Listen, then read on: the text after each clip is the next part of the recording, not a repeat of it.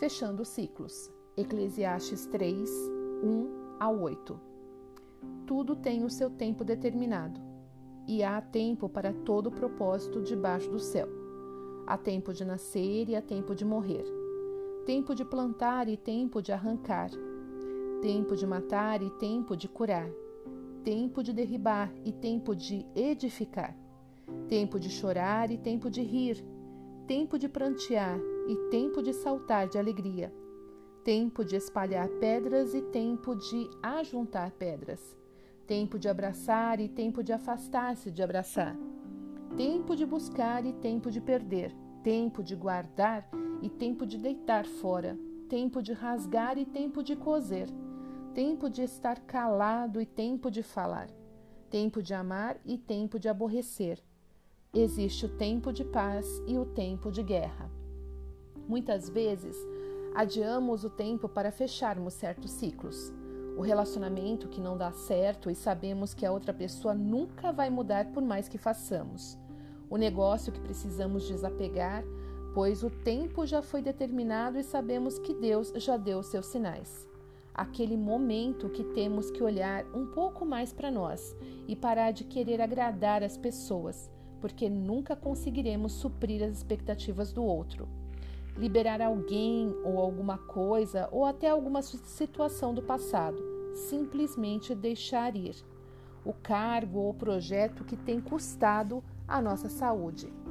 Barreiras internas que nos aprisionam de viver o novo perdoar para libertar-se. De repente, um relacionamento que não deu certo, um familiar que te feriu ou uma amizade que te traiu.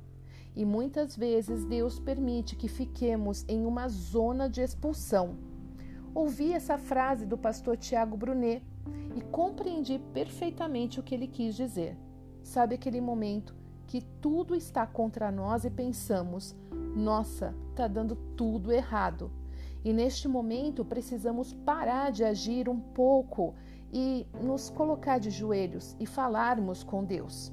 Ok, Deus, até aqui eu agi e reagi, mas tudo está dando errado. Então, o que eu devo fazer a partir de agora?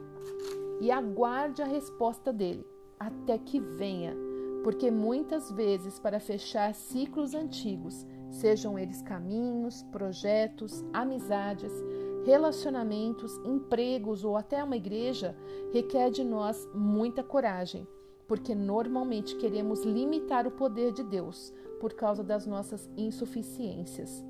Porém, quando temos coragem de fechar ciclos, por mais dolorosos e penosos que seja, logo veremos os nossos caminhos se abrindo, novidade de vida chegando, cheiro de chuva renovando a fertilidade de nossa terra.